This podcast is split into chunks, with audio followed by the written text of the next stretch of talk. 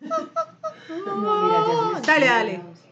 Pero No, ella, intenta. ¿dónde la vas a grabar? Te vas a poner tu celular cerca. Tarzana. ¡Ah!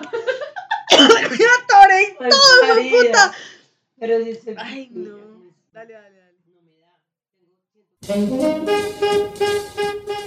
Con este cuento creativo entendimos que la vida cotidiana es extraordinaria. Yo soy Sarte. Yo soy Alex, Y, somos El Chispero. Donde no hay peros.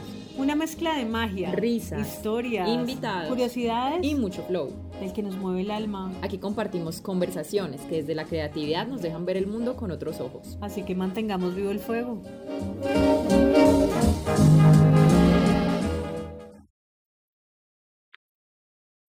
Y yo soy Alex. Estamos aquí en el tercer episodio de El Chispero.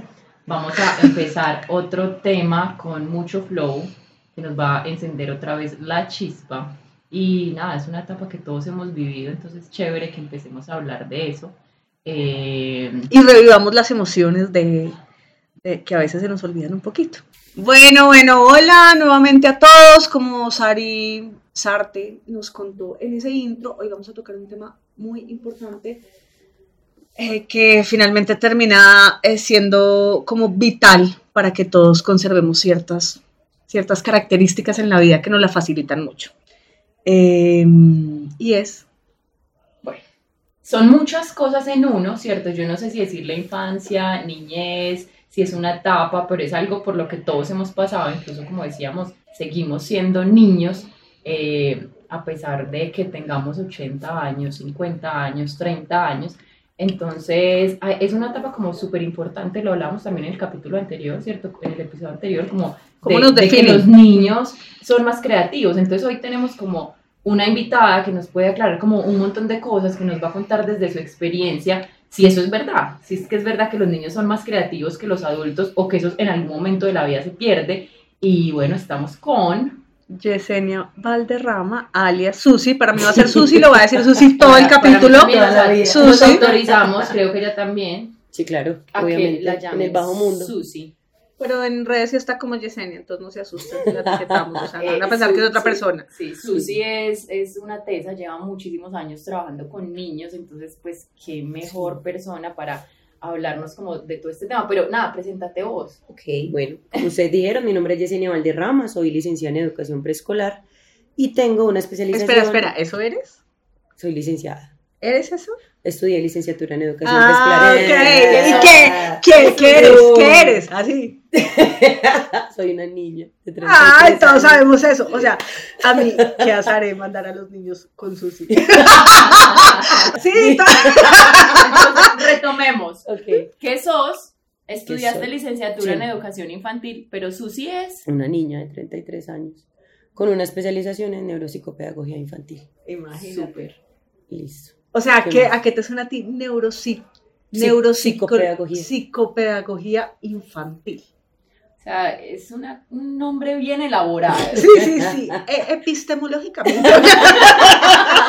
Es Epistemológico. epistemología. Ah, sí, etimológicamente. Ay, no voy a googlear qué es epistemología. Ay, pero de, de, denme puntos porque soy cañadora. O sea, güey, pero epistem- yo veía una clase. No, Pero eso no es como- epistemología epistemología no es como parte- epistemología de la ciencia. no sí, parte de la filosofía que estudia Ajá. los principios, fundamentos, Ajá. extensión y métodos de conocimiento humano. O sea, no estoy Ok. tan perdida, mi Ok, amor. ok, estamos-. Estamos perdidos, Perdidos, perdidos, perdidos. Retomemos. O sea, se armó pues un despelote Lo que acá. falta, ahora mío. minuto dos. Neuropsicopedagogía infantil. Infantil, sí. Y además es una especialización. Entonces, bueno. No, espérate, yo quiero que la definas. Ah, ¿Cómo lo defines A tú? que Y me- que Susi nos A mí palo. que me suena, yo creo que es cómo funciona el cerebro de los niños en la primera etapa de su vida. Eh, no sé. A Sí. vos, ¿a qué te No, yo no estoy preparada. Si para mí etimología era epistemología, no, esa pregunta no está hecha. Hombre con hombre, mujer con mujer se compenetran. es eso, y, y- y, pues por otro lado se buscan estrategias para ayudarle a esos niños que tienen dificultades en el aprendizaje, pero básicamente es conocer primero ese cerebro infantil porque Ok. aprende de una manera muy diferente a como aprende un, un cerebro adulto. Ok. O uno común también, ¿no? O sea, bueno, como que creo que hay, mira que hace poquito estaba teniendo una charla que te lo conté con el tema de cómo entrenar jugadoras que, que tuvieran un funcionamiento de su cerebro diferente. Por ejemplo, déficit de atención. Ujú. Entonces, a veces como que como profes, porque todos en alguna forma, obviamente no estoy como mm, restándole valor a Ujú. todo el estudio que, y a que te digan profe, pero todos en alguna forma eh, tenemos la oportunidad de enseñarle o de, de tratar Sí. con personas diferentes. Ujú. Ajá. Y creo que es una forma interesante de empezar a evaluar tú cómo te diriges a los diferentes, Ujú. porque es que ya, eh, qué rico tanto estudio, porque eso nos ha permitido saber que no podemos estandarizar procesos Total, en eso. total. Cuando de humanidad se habla, nos, Pues, me, me recuerdas algo y por ejemplo cuando hablo con los papás de mis niños o con algún cliente de neuroaprendo o así, o sea, es como el súper decente y las palabras más técnicas, pero estoy con mis amigos de no, la chimba, güey. No, a todos nos pasa, a todos nos pasa, a todos nos pasa. Lo bueno es que este en este espacio puede ser la profe, la neuropsicopedagoga infantil, pero también puede, vaina. también puede ser Susi, o sea, aquí la idea es que hablemos de términos, sí, Ok. reales y demás, pero, o sea, que todo el mundo pueda sí, entender. ok, relajado. O sea, yo te quiero hacer una pregunta y yo no sé, pues, hasta dónde, si es infancia, si es niñez, lo que estábamos diciendo al inicio. Yo me sigo considerando niña porque siento que conservo muchas de esas características de ser curiosa además, pero entonces hay etapas. Sí, Ser, claro. ser niño es una etapa o es un estado. Es un ánimo. estado de la mente, básicamente, porque la infancia como tal es una etapa que todo ser humano tiene que, por la que todo ser humano tiene que pasar, ¿cierto? Pero el ser niño, el sentirse niño, el sentirse joven, el disfrutar todo de la manera en la que ellos lo hacen, que es como sacarle el jugo a todo hasta la última gota, Decir reírse duro, reírse, sí, sí, sí. hablar y, y hablar pendejadas, pero con una profundidad hasta extraña. Que Mm, para ellos, o sea, para uno cuando ya se cree muy serio y empieza como a, Claro. no, son pendejas, pero que Pero en realidad la no, profundidad que tienen sus es muy preguntas. teso porque son muy existenciales, o sea, es como, por ejemplo, la pregunta de por qué la luna me sigue. Obviamente también, vamos, pues ya sería entrar a términos ya que de hablar de ego, porque por qué te va a perseguir a ti específicamente, a ti, Claro. ¿cierto? Las preguntas que son, porque, porque la, el pasto es verde, o porque, porque las nubes, esa pregunta me, me pareció que yo me quedé como, mierda, ¿por qué las nubes tienen formas? Y pues técnicamente las nubes no tienen formas. Pero ellos sí ven la están, forma. pero están. No, y ellos las están viendo, ellos las claro. ven, claro, es que, profe, mira, es que eso parece un conejo. Y yo la vi, afortunadamente, gracias al cielo, todavía tengo esa capacidad. Pero entonces pasó un vigilante en ese momento, es que ahí no hay nada. Y le dije, pero ahí está, o sea, y él peleaba que ahí estaba el bendito conejo. Entonces esa capacidad también de ver magia donde otros no la ven, es, es ver otras realidades quizás. Los niños ven Otros ojos, son otros Sí, es otra mirada, es, es tener magia en la mirada todavía. Me lastimosamente, lastimosamente cuando crecemos, la adultez se encarga de comerse ese niño y de encerrarlo y decirle no más.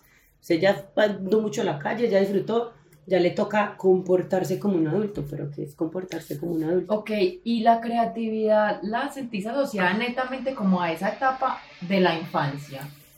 Pues a ver, es muy, es muy particular porque, porque muchas veces los niños a cierta edad aún no tienen como un carácter ya definido o un criterio, por así decirlo, sobre todo en las primeras edades.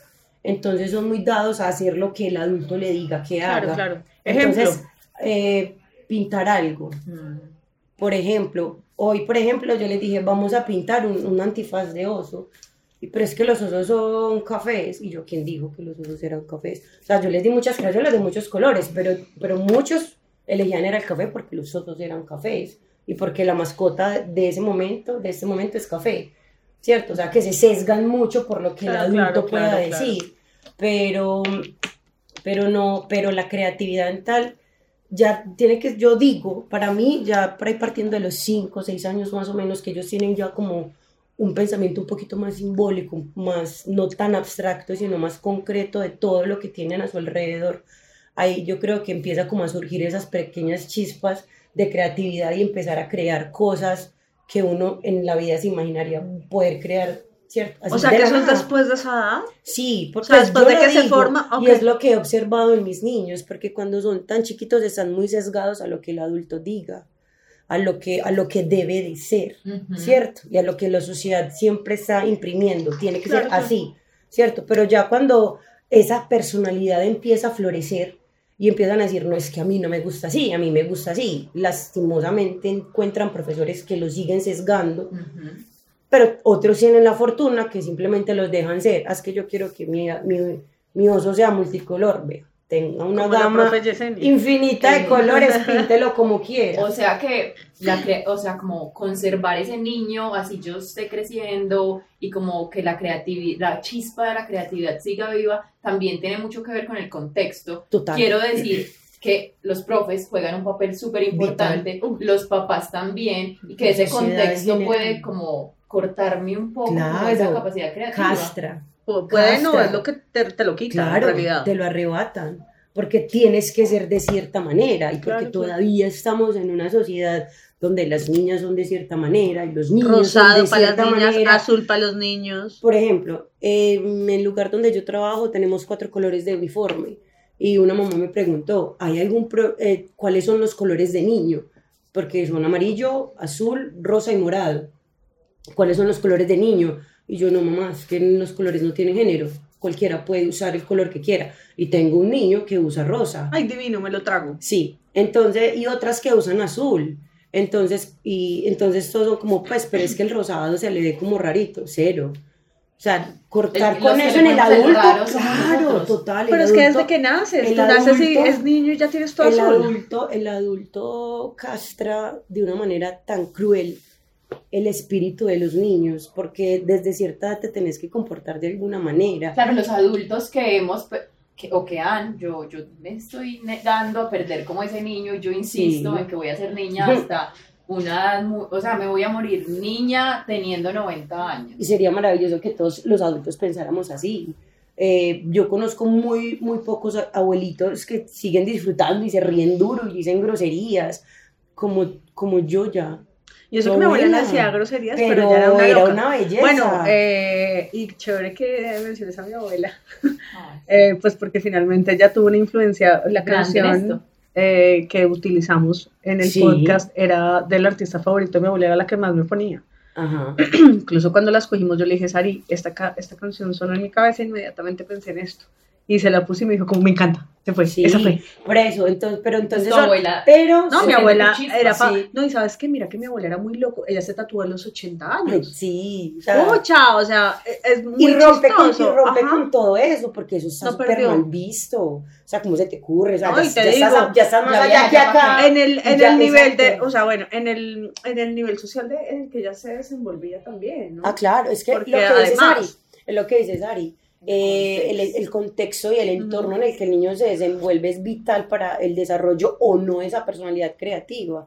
Porque si son papás altamente conservadores, olvídese. A no ser de que sea una persona altamente transgresora y que diga, me importa un culo, chao, y lo quiero así, así va a ser. Pero cuando el espíritu está tan sesgado, a veces es muy difícil que salga. para ser creativo, o sea, la creatividad, y ya cuando uno empieza como a desarrollar eh, su personalidad, que lo decís que a partir de los cinco años uno empieza a unir como elementos y a revelarse un poco, y ya uno empieza a crecer, relacionas la creatividad y conservar ese niño, ese espíritu creativo con rebeldía. Para la sociedad en la que estamos, sí. Ser creativo es ser rebelde. Porque estás yendo en contra de la corriente. Porque la creatividad, rompiendo. total, porque es que la creatividad eh, busca nombrar o darle nombre o darle vida o darle protagonismo a algo que el mundo entero está obsesionado por ignorar y por no querer ver. Entonces, O que no ha visto y es nuevo. Bansky es que se llama. Vamos. Este tipo, eso lo, lo que hace es rebeldía Claro. pura y total, al 100%, porque todo el mundo quiere ignorar todos esos problemas, pero él dice, sí, véalo, aquí se lo voy a poner bien grande para que todo el mundo pase y lo vea. Y de una forma creativa, además, Exacto, o sea, que impacta. exacto. impacta. Eh, Y sencilla, porque realmente no es algo tan, es muy transgresor, pero es muy básico. Desde la Es intención. muy Ajá. básico. ¿cierto? Entonces yo creo que la creatividad en sí es una rebeldía total y absoluta.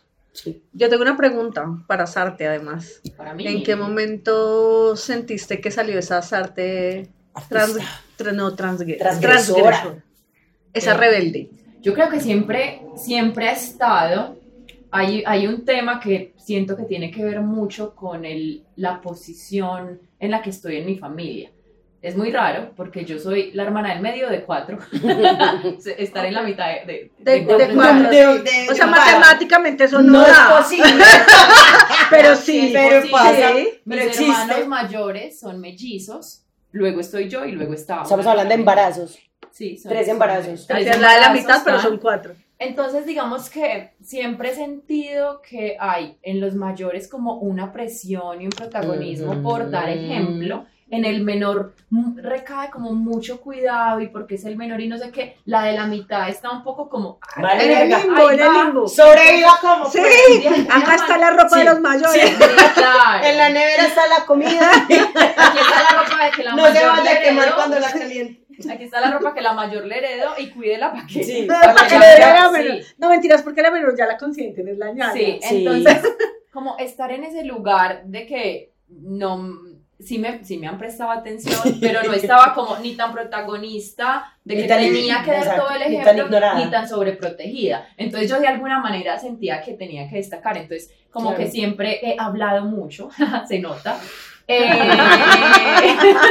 entonces, como dibujar y como explorar otras cosas distintas que mi hermano, que mis hermanos como que de alguna manera no hacían, me hacía como romper con esas cosas, como que no hacen ellos para Claro, yo hacer, para yo hacerlo, claro, mi talento para que me vean. Eso. Luego, digamos que cuando Pero entonces eso entraría en mirada creativa. Ver que el otro no hace para yo hacerlo. Y así Claro. sobresalir de alguna Y finalmente manera. ese es su momento rebelde, ¿no? Claro. Ahí Claro, porque- como, ah, muy sea, salsa, no está muy mismo. salsa. Yo pensé primero. Estoy quedando, llegué de segunda tercera, pero más o menos así. Y luego, como a los, yo, sin ser muy consciente de, muchas cosas, y no lo veía como rebeldía, sino como que yo siempre he querido ser distinta, no por, por ser protagonista, porque me aterra. Por el ego. Me da mucho, no, me da No, mucho miedo figurar y ser el centro de atención, Ujú. pero sí me gusta ser distinta. Sí. Yo a los 12 años, en la, en la que todas las niñas quieren tener su cabello larguísimo y perfecto, yo me tusé. Entonces yo era la niña calva del colegio, pero me encantaba además.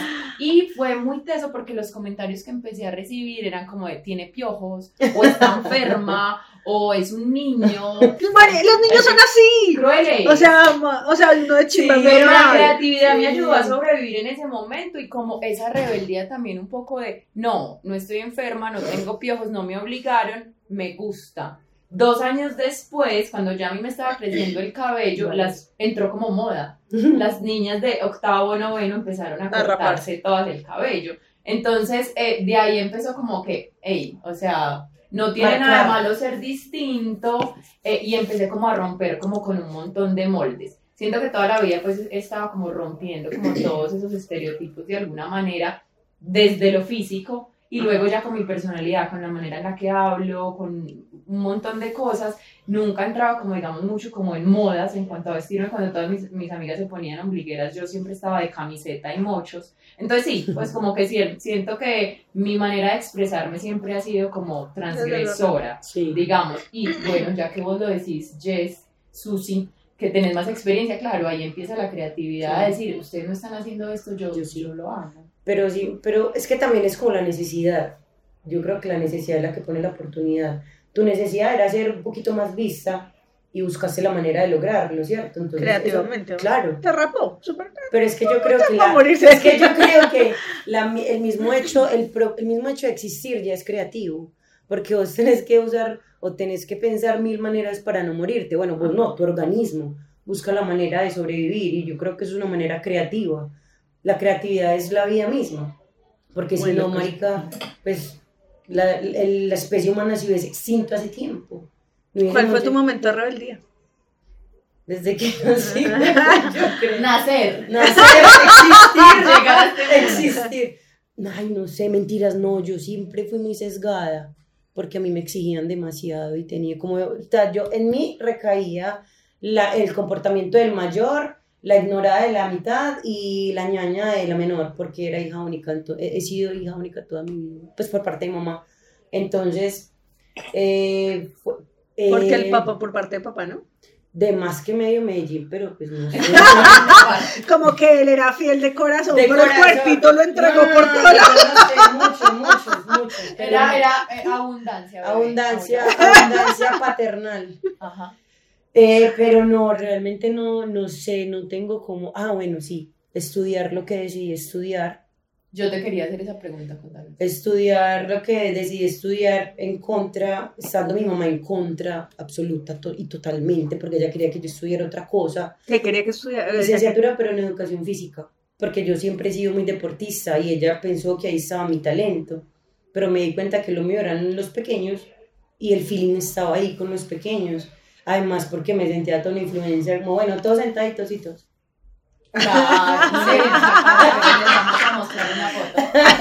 Entonces, eh, eh, mi mamá, no sé, no quiso mucho la carrera, no, yo creo que durante los 10 semestres que dura, nunca la quiso. Eh, y esa era mi manera de decirle a ella, sorry, o sea, es que no es tu vida, o ya viviste tu vida, yo estoy viviendo la mía. Y bueno, lo elegí porque sí, porque aún tengo la esperanza y la fe de que se puede hacer algo y que podemos dejarle algo bonito a este mundo. Un Súper. futuro, con su ¿Vos, futuro. ¿Vos en qué momentos de la vida, Alex, te sentís más niña? No, bueno, yo- jugando, No, y sí, una- pero yo soy muy anormal. O sea, yo a veces me asusto, me sorprendo yo misma.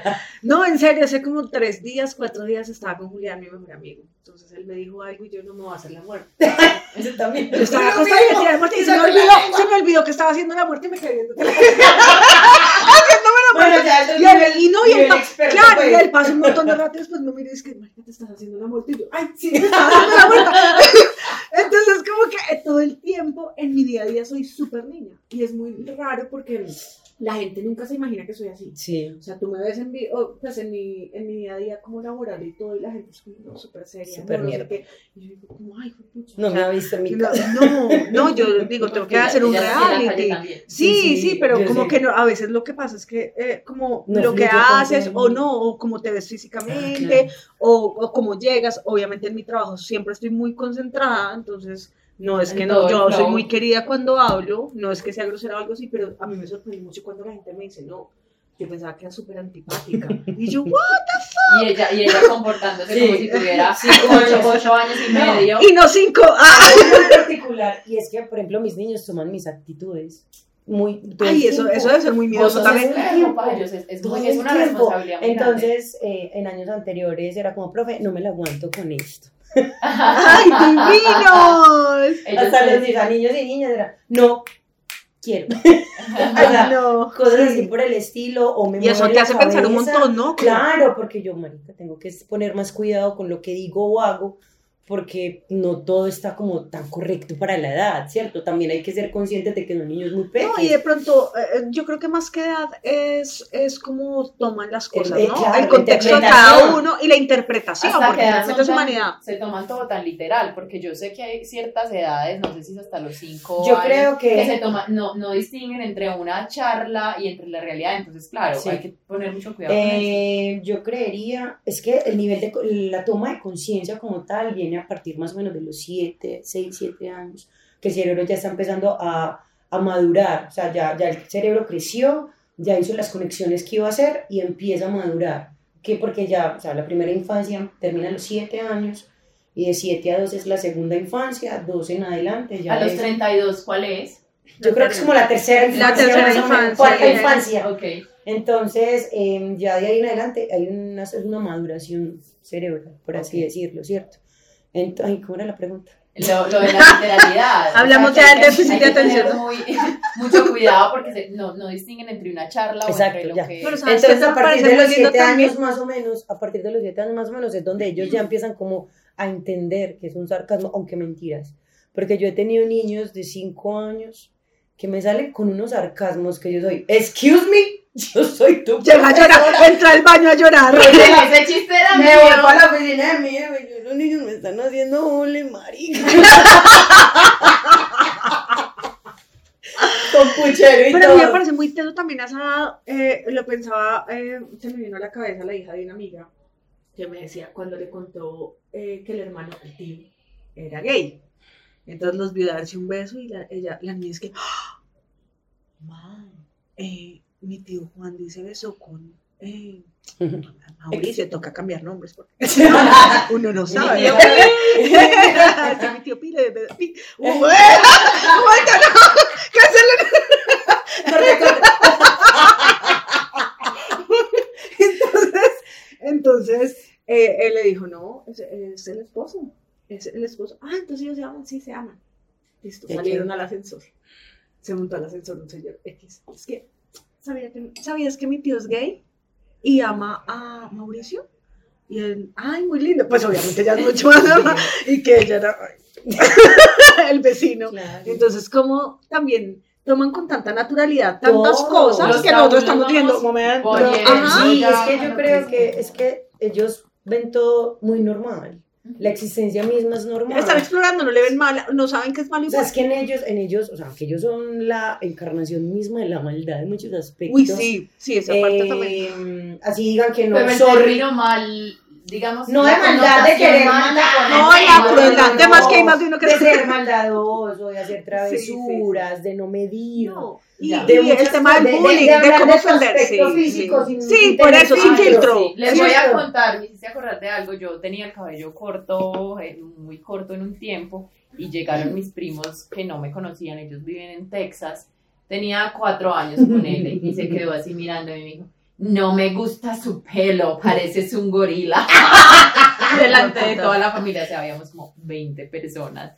Fue súper chistoso porque la mamá era como, ¡ay! Pero, o sea, ¿qué vas a decir ahí? O sea, si le pareció un gorila, le pareció un gorila y él lo Sí, tenía. Claro, que claro, en su cabeza funcionó así. Es Y no estaba malo, Y es sea. muy teso porque ellos se leen. No soy un gorila. No, Y no, no. porque Vean nuestras fotos. Pero, pero, quítale el banano, quítale el banano. Y se- Los gorilas no hacen así. ah, Uh. Los gorilas. La mano hacia arriba. Entonces, bueno. No, pero que es muy particular porque ellos leen todo. Tienen Bueno, ¿qué te ha pasado así que tú has dicho como, ¿de dónde sacó esto? Cuéntanos una historia. Ay, Juan José, nunca se me va a olvidar. Eso fue mi primer año en la empresa donde estoy en este momento.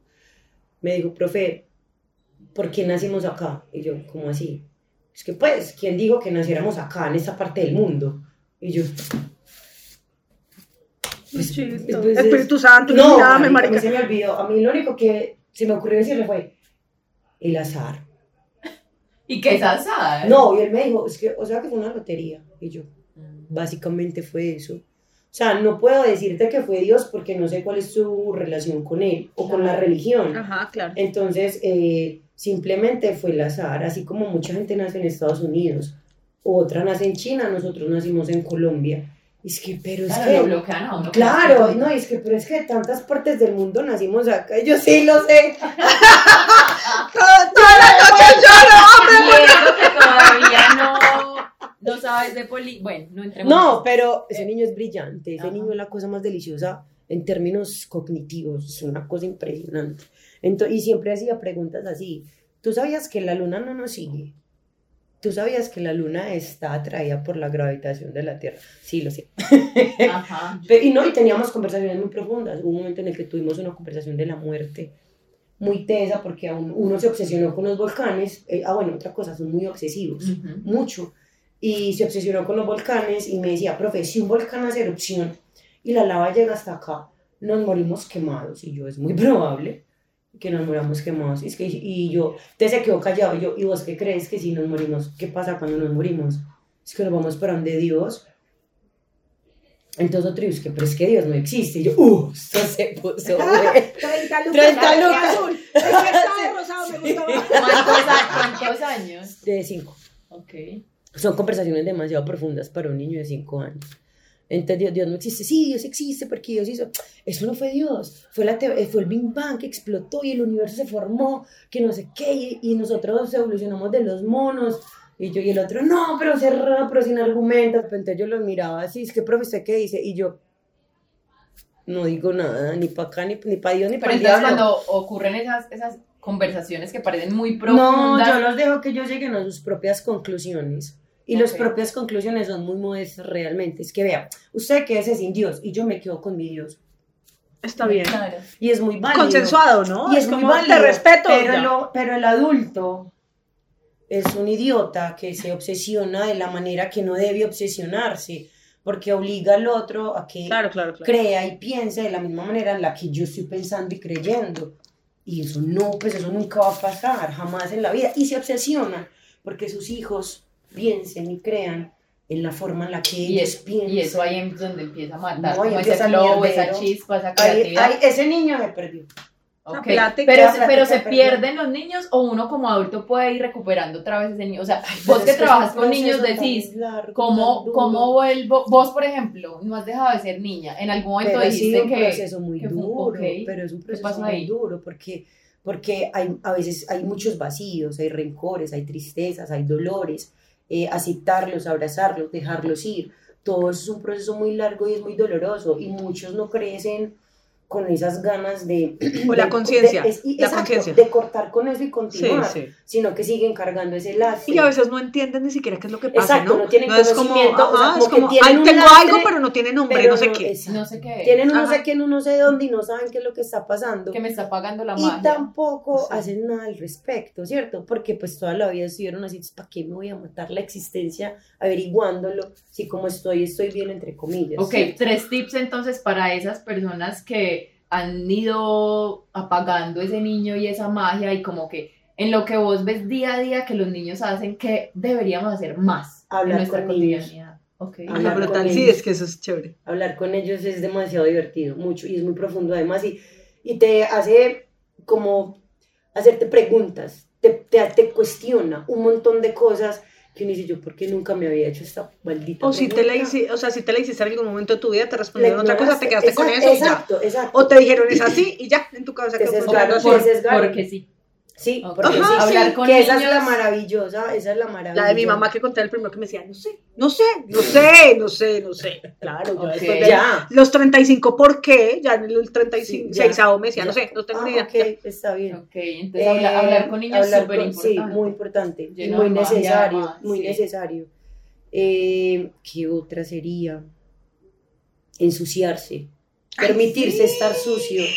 Permitirse disfrutar del mugre. O sea, hay gente que medio se ensucia y ya entra como, se hiperventila. o sea, y Pero tengo a niños. todos nos pasa. Y tengo niños que medio se ensucian y ya se quieren morir. Y un niño, natu- y un niño por naturaleza es sucio. Ajá. Entonces, imagínate la infancia de ese adulto que no le permitieron estar sucio ni siquiera tres segundos. Entonces, permitirse no, sí, ensuciarse. Pinte con las manos, no sé. Métase al charco, métase al vaya a charco. jugar fútbol a una, a una cancha de natural, de, Arena. de, de De arena, no, de grama de grama, lo que natural sea, y sí. vuélvase mierda en el pantanero. Disfrútelo. Y ríase duro. No le pena sí, reírse sí, sí. duro. Yo, o sea, no, a mí mis amigos, cuando me escriben que tengo la oportunidad de responder y ma- mando ese un audio, lo único que me responden es, marica, que bulla. ¿Con los niños? sí, claro, es marica, que bulla. Y yo miro y ellos son, o sea, están jugando, están hablando, se Esa están es riendo, naturaleza. pero yo no siento bulla. Claro, O, sí, claro. o sea, hay decibeles que uno dice como, no, pero hay decibeles que uno dice como, ay, marica, bájale Vale. a lo bien, ya no más. Pero, pero en su estado normal de socialización Sí, Es están normal. relajados, frescos. es normal. Y yo soy como, ¿cuál, de, qué, ¿de qué me hablas, viejo? No es bulla. Bueno, que enciende tu chispa. Que enciende mi chispa. Hacer lo que hago.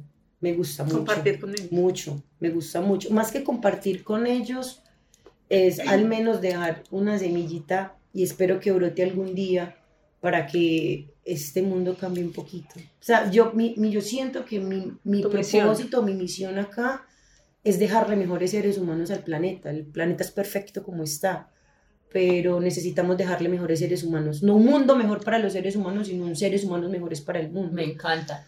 Entonces, eh, creo que eso, esa es como mi chispa, eh, tratar de lograrlo. El año pasado sé que lo logré con 10, listo, vamos ganados, porque normalmente se hace con uno o con dos, Sí, pero el sí. año pasado muchos me copiaron, entonces hay que seguir como por la misma línea. ¿Y qué ves que le enciende la chispa a ellos? Ser escuchados, Oye, papás, escuchen también ser eso. escuchados, ser, ser, ser, eh, sentirse presentes. en la mirada del adulto, porque muchas veces simplemente es- oímos, pero no escuchamos. No, y uno ve a los papás ya como cojas atención. tablet. Eh, ah, me está muy preguntón, esto. No, no, Pero, pero nos mira. pasa también como adultos, que, que, que en círculos estamos en una Total. mesa, estamos no sé qué, y alguien coge el celular y no sé qué. Mm. Yo creo que eso nos vuelve como heridas también un poco de infancia de que no nos prestaron suficientemente Atención. atención, en algún punto Claro. y nos toca eh, sacar esa No, rebeldía y es para algo que notar, yo- entonces es yo he ser como- escuchado y escuchado. Sí, yo he como he, he concluido algunas cosas en medio de este proceso espiritual. Pedagógico, Sí, pedagógico. y- psico- Sí, psicosocial. Epistemológico. Súbele. Sí, no, me he dado cuenta que nuestra generación está muy rota. Somos niños muy rotos, somos niños muy vacíos, somos niños muy tristes, Y eso hace adultos menos creativos. menos creativos, más dolidos, menos emocionalmente positivos. O sea, no, no tiene que ser la felicidad siempre, No, eso no va a pasar. eso no 100%, pasa en la vida. ni positivismo total, no, pero son muy grises, se dejan observar de lo gris todo el tiempo y es porque son niños que todavía están llorando, que todavía están lastimados, que nadie ha escuchado, que nadie ha abrazado, que nadie ha validado. Entonces, eh, yo no sé, permítanse, permítanse ser niños, hablen con su niño interior, perdónense, abrácenlo, abrácenlo, eh, denle la seguridad de que todo va a estar bien y que lo van a lograr, porque muchas cosas de las que, que no, nosotros no nos atrevemos a hacer es porque nuestro niño interior nos dice, no, marica, no somos capaces. Yo creo que ahí me remito a la frase que, que sacamos también en un post en algún momento y es eh, cuando preguntamos qué le dirías a ese niño, eh, a tu, a tu, Tu niño- a, a tu, a tu versión de años. cinco años, ¿no? A tu- Eh, a tu versión, versión, sí, a tu yo de cinco años. Y una de las respuestas fue, todavía estás aquí, Aquí Sí. sigo aquí. aquí sigo aquí, o sea, sigues aquí, ¿no? Sí. Es como, hombre, no perdamos No, eso, no creo lo que encierren, no lo encierren. ahí creo que como tenemos como, eh, como cierre varios aprendizajes No, de pero, este capítulo. quiero hacer un paréntesis aquí, y es que hay adultos que detestan ver en otros adultos esa luz infantil. Entonces, como, hey, vos tan infantil, hey, pero madurá, ¿qué es madurar? Me ha pasado. O sea, excuse me, madurar es pa' frutas. Porque tiki mi pergi. Mi diri, mi diri, mi diri. Cuando, cuando peleamos contra Odea. Lero, lero, ajá. Sí, Algo ay, así. no, Eso, bueno, Pero- yo creo que eso creo que es Sí. la- como el aprendizaje que podemos tener y que nos gustaría también que, que vayamos como, como generando una ola con esto, porque se nos olvidan cosas, perdemos en el camino, no perdemos, Se- se olvidamos, olvida. guardamos un montón de cosas que no se deben Se guardar. guardan tan, tan bien que se olvidan. Y es están. importante escuchar. Mucho. Escuchar es, una, y es lo que más cuesta. No, y escúchese a sí Porque mismo. hable, lo dijimos ahorita, o sea, súper habladora. Sí. Pero escuchar de O verdad. sea, escuchar al otro, y quizás al otro, escuchar al otro quizás es muy sencillo. Escúchese a sí mismo. Es que escucharse, eh, estamos hablando de todo. Hay, hay un ejercicio muy Muy chévere que alguna vez hice y fue muy confrontante y fue sentarme frente a un espejo Horrible. a hablarme y a decirme Cosas, cosas, bonitas. cosas de todas. De to- ok. Me dije bonitas, me dije tristezas, entonces como que sentarse frente a ese espejo y reconocer a ese niño que está muy vivo o que está muy apagado y, y- y como tener una conversación. Creo que es para mí fue un ejercicio muy interesante en el que recuperé otra vez muchas cosas y esa capacidad de asombro y bueno, ahí, ahí sigo Sí. como, como trabajándola todos los días y sí, es como, esto es como esa invitación a Sí. esa escucha, a ensuciarnos, a untarnos y a saber que ese niño sigue ahí a pesar Y de a que el tiempo pasa. Hay, hay una pregunta que les quiero hacer a las dos, Alex. Si le hubieras hecho caso a esa niña de 5 años, a esa versión de 5 años, de 6, de 7, eh, y hubiera seguido como con esa rebeldía, con esas ganas, con esa intriga, ¿serías hoy lo que sos o qué serías? No, yo creo que sería lo que soy, pero como con más gatos. Pero una cosa más grande. No, sí. O sea, yo siempre soñé con ser veterinaria. Ujú. Siempre dije, quiero ser veterinaria, quiero ser veterinaria. No terminé siendo veterinaria, pero sí salvando. O sea, fui muy animalista desde chiquita. Ujú. Entonces creo que sería la loca de los gatos. Sí. Sería la loca de los Sí. gatos. Pero, igual de loca, pero loca yo creo que sos. ahora- Loca, sí, sí. sí, pero con más gatos. Sí, Pues eso ok. sería la misma, Sí. pero con más gatos. Sí. Eso creo que sería. Susi, No, si yo- le hubieras hecho caso a ese niño, ¿qué serías? Sería bióloga marina. Ok. Sí, sería bióloga marina. Ya es Dori. Ya soy Dori. Sí, ay, sí, se me ya se dieron cuenta. Olvida. Eh, pero también seguiría, yo creo que con la misma chispa, seguiría igual. Pero sí sería más atrevida, como a irme por lo que quiero, es cabeza, así le debo plata a medio mundo, me abro y me voy, Ok. ¿cierto?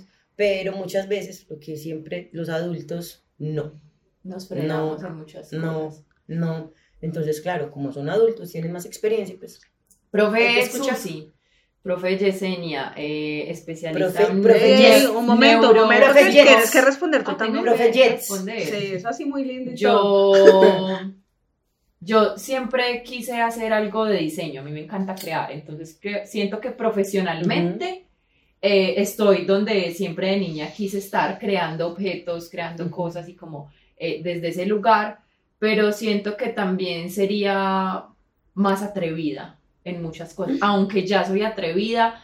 O sea, les- me. les conté en el primer capítulo que yo he dejado de hacer más cosas por miedo al éxito que, por miedo al claro, fracaso. Sí, total. Entonces sería menos miedosa, a Sí. eso me refiero con más atrevida. Pero profesionalmente creo que estaría en el mismo lugar, eh, no en el mismo lugar, pero es- ah, hubiera estudiado exactamente lo mismo eh, y, bueno, siento que estoy bien. Pero entonces, listo. ¿Respondí?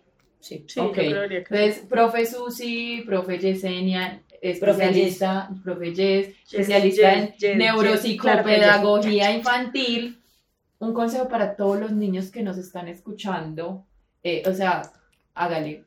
Del año a los 90. Ajá, Ok. De los 0 años a los 99. Nada es culpa de ustedes. Ok. Perdónense. Perdonen, perdónense si creen que, que sí sienten culpa. Pero mm, nada es culpa de ustedes. Ninguna decisión que los haya marcado es culpa de ustedes. Entonces es soltar eso y continuar. Y dejen, permítanse ser. Con No errores les, y sí, con, lo que sea. Y si se equivocaron, pues de malas. Ustedes pensaron que eran buenos, pero se dieron cuenta que no. Ay, pues lo intentaron, no importa. Continuemos con Llore la ducha. Next, next, sí.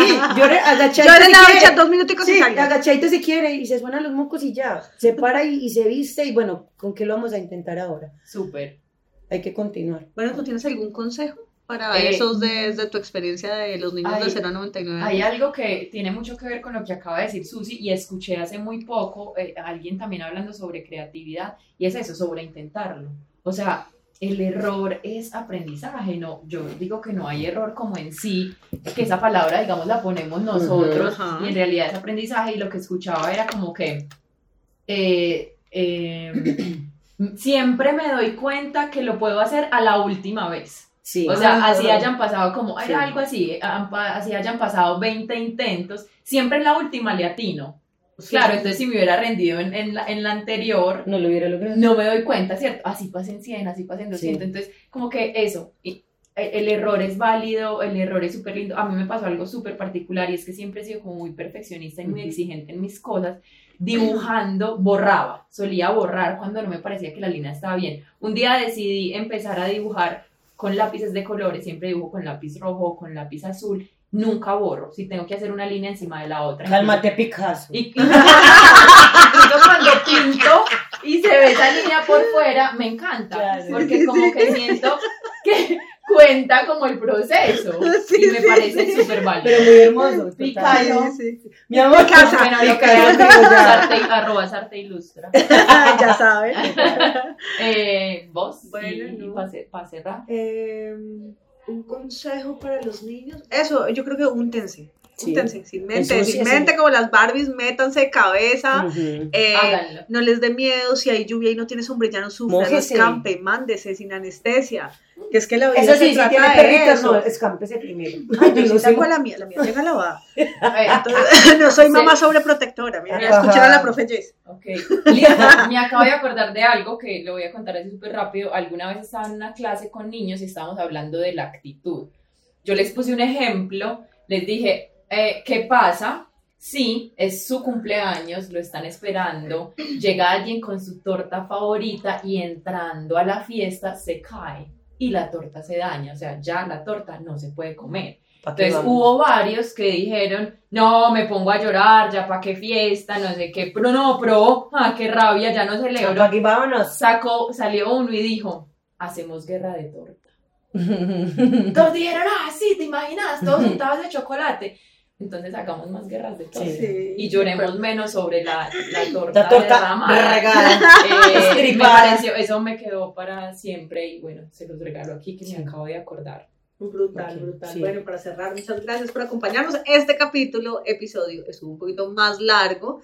No lo disfrutamos un montón y esperamos que también lo disfruten. No dejen que ese niño que todo que está ahí adentro apague. pierda la chispa. No dejen que esa chispa No deje de, de- de salir. Déjelo salir. déjelo Eh, salir. sí, sin mente, no hay mucho que perder. Los niños siempre disfrutan más la vida, entonces disfrutemos la Ujú. vida, pasemos bueno. Y un abrazo para todos, gigante. Gracias, Gracias. Susi, el profe Jess. Jess, claro que Jess por acompañarnos. La trajimos, eso es una infidencia, confidencia, infidencia. Bueno, hoy, hoy las palabras no me están fluyendo mucho, pero eh, la trajimos acá de gancho ciego. Sí, total. Y, y nos lo disfrutamos. Gracias, gracias Con por mucho amor. acompañarnos. Susi, ¿cómo te encuentran para que aprendamos más a, a seguir siendo niños? Eh, Eh, bueno, un tenemos, proyecto tengo, una- tengo un proyecto con otra compañera que se llama Neuroaprendo Oficial, así aparece en Instagram. Y pues en personal no, porque no hablo nada de niños, entonces. No Solo- el personal. Solo para cosas de niños de más de 25. Gracias, Susi. Nada, no, síganla en No, redes. Vamos a Neuroprendo. dejar pues en este en el post en Instagram el Claro. arroba de Susi. Sigan para que la Neuroaprendo Oficial. Y, y nada, eh, el que esté interesado en seguir como ese proceso y retomar cosas, hágalo. No Sí. solo con Susi, también llegue a su casa y úntese. Claro. haga, disfrute. Sí. Haga, haga, Haga iba a decir, guerra de guerra de torta. Chao, Eh, abrazos, un besito para todos, chao. gracias. Chao. Con este cuento creativo entendimos que la vida cotidiana es extraordinaria. Yo soy Sarte Yo soy Alex, y, Y somos El Chispero. donde no hay peros una mezcla de magia, Risas, historias, invitados curiosidades, y mucho flow.